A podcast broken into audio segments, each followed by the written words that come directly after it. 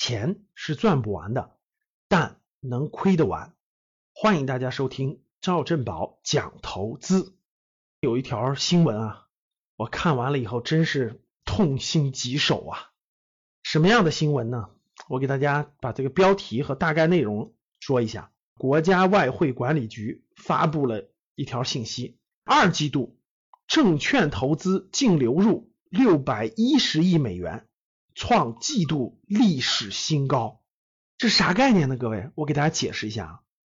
二季度呢，就是二零一八年的这个五六七这三个月。二季度证券投资基金呢，就是这个股市的资金，有流入的，也有流出的。我们说的是整个流入的减去流出的，净流入六百一十亿美元，啥概念？将近四千亿人民币，在二季度外资就流入国内。哇，这时候大家打开 A 股的 K 线图看一下，由于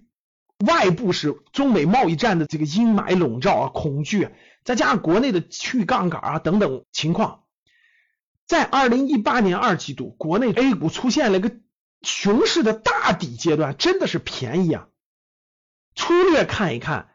各行业的龙头公司、蓝筹公司，市盈率低于十倍的两三百家。整个指数还有市盈率，还有各个方面的都出现了类似于零八年那个大底，类似于一二年大底，类似于一六年一月份那个大底的那个指标都非常的类似，所以真的是这四千亿资金在二季度可以说是抄了 A 股的大底呀，你说能不痛心疾首吗？一方面。我们感叹于人家不愧为两百年金融历史的资本主义强国啊，人家的资本经历过这两百年的不知道多少轮牛熊，不知道多少轮这些波动，不知道多少轮这种情绪的波动，所以人家的操作手法那真的是成熟啊，投资高手的这些资金都不是国外散户的资金，都是国外的。这些主权基金、投资基金、投资高手所掌控的这些资本啊，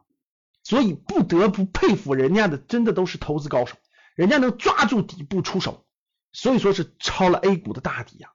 为什么我用这个又呢？这哎，外资又抄了 A 股大底呢？外资抄中国的大底还有一次是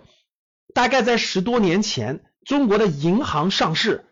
当时的工行、建行各种银行上市的时候，当时银行有很多坏账嘛，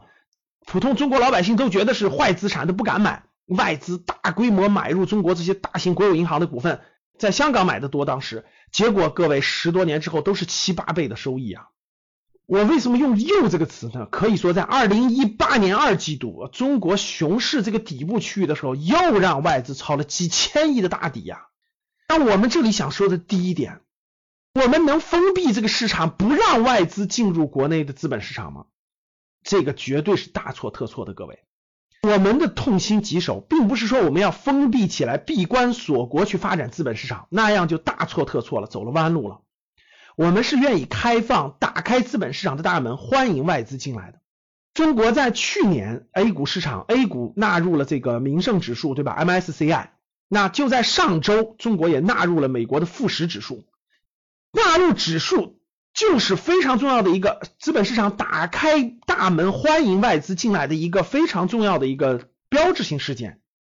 在未来五到十年将会有几万亿的外资进入国内 A 股市场去购买国内这些优秀的公司，这个是不可阻挡的，这个是一个大势所趋，这也是对的。我们也应该迎接外资的这种进入资本市场的这种挑战，这种市场化的这种竞争，但是。真的是痛心疾首啊，各位！中国普通中产和老百姓的手里那点钱，两个去处，最大的去处大家都知道，买了一堆钢筋水泥，特别是如果买的还不是一二线城市的，买的还是三四线、五六线小城市的钢筋水泥，买完了还不住，还在那等着放着，以为能升值。另外一大块的资金就放在银行买存款、定期存款或者是普通理财，一年的收益就是百分之二三，几十万亿呀！所以各位大家看到没？一方面外资开始进入国内资本市场，开始与国内这些资本的竞争了，去争夺中国最优秀的这些四十年改革开放发展历程当中形成的最优秀的这些公司的股权。另一方面，国内大量的普通老百姓和中产的钱还没有觉醒，买的没有用的破水钢筋水泥的房子在沾沾自喜，或者是趴在银行里收益很低的存款和理财。难道我们在未来五到十年的竞争当中将会失去中国最优秀这些公司的这么多公司的所有权、控股权，甚至是分红权吗？有哪个世界强国？他们的资产是大量沉淀在人口外流的那种钢筋水泥的房子上的。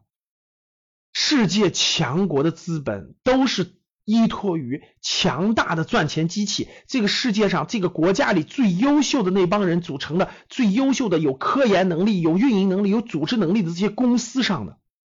而我们中国大量的中产和老百姓的家庭资产配置。百分之八九十都是买的这些房子，钢筋水泥的房子，其他就持有的一些现金，在未来已经外资已经到门口，已经放开竞争的关键时刻了。我们大量的中产人群和老百姓人群都没有意识到金融资产的重要性，都没有意识到这些优秀公司股权未来的价值，所以真的是痛心疾首。大家去想一想。你身边如果有一家很赚钱的公司，或者你打工的那家公司很赚钱，或者你们整个那个社区和街道有一家非常赚钱的饭店，你会轻易的得到这个饭店的分红权吗？你会轻易能成为他的老板之一吗？能成为他的合伙人吗？估计你连老板的面都见不着，对不对？可是中国这么优秀的各行各业优秀的龙头公司，门槛这么低，让你买的时候你不买。出现了打折的机会，让你买的时候你还不买，甚至有一点风吹草动就卖掉，拱手相让给这几千亿的外资。我们整个中产人群和老百姓人群的这种财商的思想，这种投资理财的正确的观念和思想，真的是落伍了。未来中国家庭资产的配置不可能在不动产一家独大，占到一个中产家庭的百分之八九十的这种资产配置。发达国家不动产的资产配置大概占到百分之三十的比例，另外还有百分之三十一定是这种国家最有竞争力的金融资产，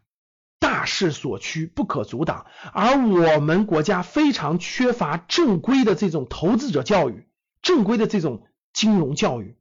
太缺乏了。